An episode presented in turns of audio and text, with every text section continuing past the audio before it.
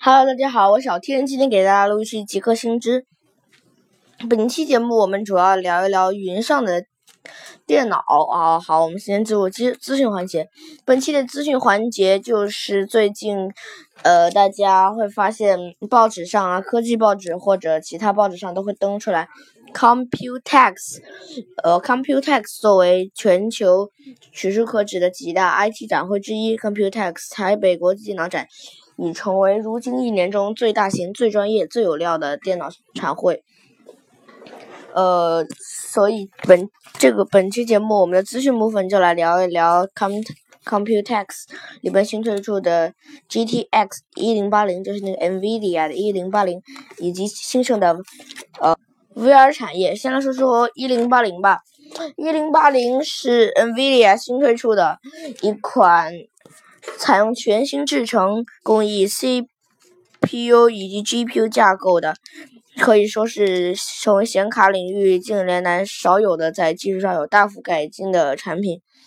呃，目前推出的版本有 GTX 一零八零索泰 Fortress Edition，就是公公版的呃显卡。好了，再来聊聊 VR VR，VR 嘛，最近。嗨，我建议大家先不要入场，因为 VR 怎么说呢？VR 目前还是处在测试阶段，测试阶段有很多不稳定性，可能保值性不会那么高，所以我觉得还是不要先入 VR 好。现在我们来聊一聊主题，主题就是如题就是云上的电脑，呃。本期节目有可能会有些同学会提出说：“哎，云上的电脑不就是 VPS 吗？”没错，VPS 的确是一种云电脑，但是我们今天要聊的是一种比较高级的云电脑，或者说比较特殊的云电脑，这就是达龙云电脑。可能有一些同学会听过达龙云电脑。呃，达龙云电脑的效果差不多是 VPS，由于它等于约等于 VPS，所以它可以有很多用途，比如说它可以用来搭建网站，可以搭建网站服务器，可以搭建梯子，就是那个 VPN，也可以搭建网盘什么的。呃，并且达龙云电脑的价格十分便宜。呃，我这我小天正在。使用达龙电脑，达龙云电脑它有一个最基本的套餐，最基本的套餐，一个月每天可以使用两百分钟的 VPS，只需要使用五块钱，呃，这是一个比较基本的套餐，并且达龙云电脑是全平台通吃，呃，具体的操作方法就是先去 App Store，安卓就用一些其他的应用商店，或者直接去到官网下载。天下的达龙云电脑，呃，注册个账户，然后再下下载微软的一个远程连接软件，然后就可以先体验三天的云电脑。假如你觉得用的比较不错的话，你就可以付费使用，呃，使用性能更好以及时间更长的云电脑。后来我们再来聊聊它的安全性，它的安全性，我觉得。嗯，怎么说呢？安全性是中等偏佳吧，因为它的，因为我看到我的那个我的云电脑是位于江苏省，并且它是整个 P2P 连接，所以我觉得这是一个比较好的一个加密环境。但就是不知道会不会，呃，达龙电脑的提供商会不会拦截你的信息？另外，小天在使用达龙云电脑的时候，还出现了一些问题，就是我在使用达龙云电脑这款 APP 连接我的云电脑的时候，呃呃，很很多时候都连接不上。但是直接在 Microsoft 连接软件里边去网站上查看云电脑的 IP，连接上云电脑的 IP 就可以了。呃，所以我假如满分是五分的话，我给达龙云电脑打四分左右。好了，进入吐槽环节。本期节目我们要吐槽一下幺六三，可能很多人都会呃见过那个 Apple Store，然后直接被黑客利用幺六三的一些漏洞直接黑掉，然后直接把别人的手机给锁定来敲诈勒索的那件事。但是在很久以前，大概在五到十年以前吧。幺六三是非常盛行的，记得那时候幺六三基本上就等于国外的 Gmail，国内的 QQ 邮箱等于现在的呃这种邮箱。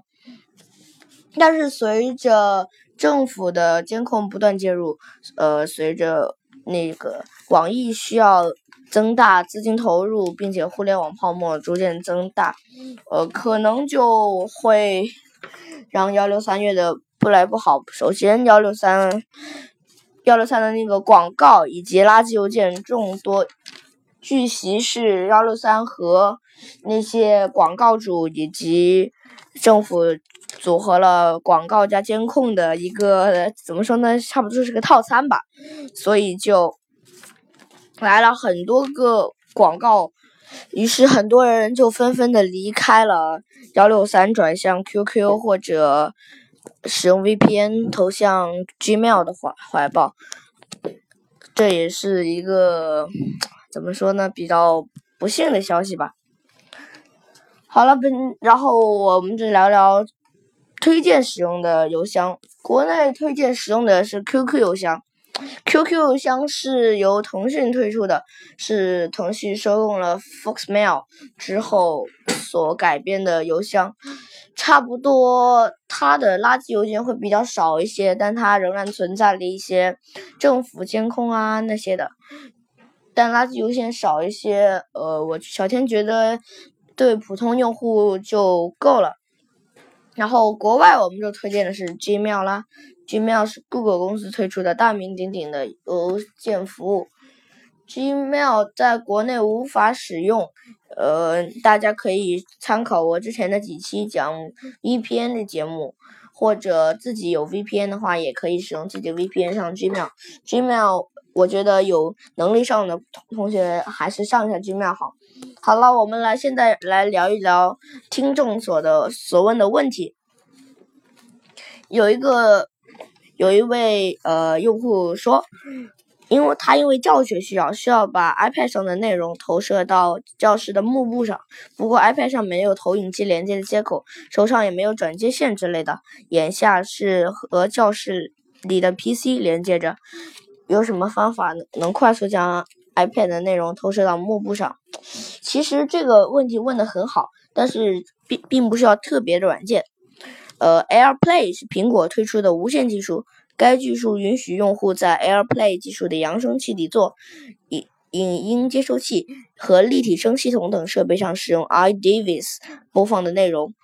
呃，目前包括 iTunes、TP 助手等第三方苹果管理软件都支持 AirPlay。通过实时桌面功能，可以把 iPhone 或 iPhone 的整个屏幕投射到 PC 屏幕中。再通过投影机投射到幕布上，可能流畅性会稍微有点差，但是作为教学演示用是可以的。好了，我们进入第二个问题。呃，每每期节目我们都会解决三个问题。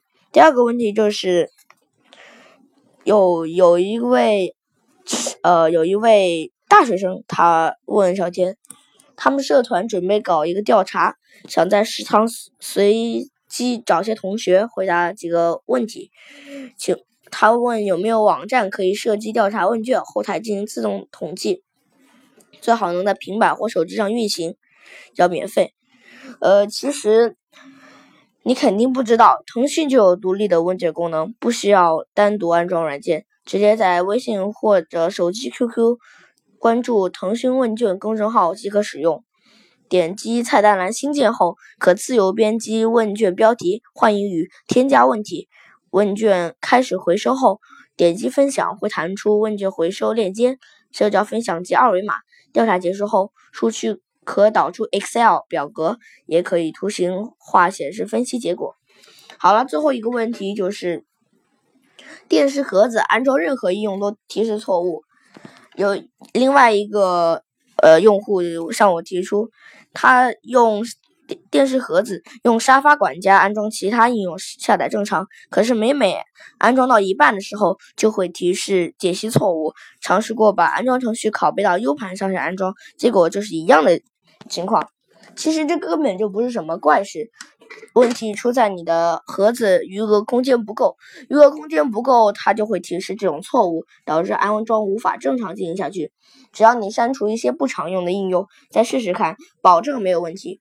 好了，本期的节目就到这里，我是小天，我们下期再见，拜拜。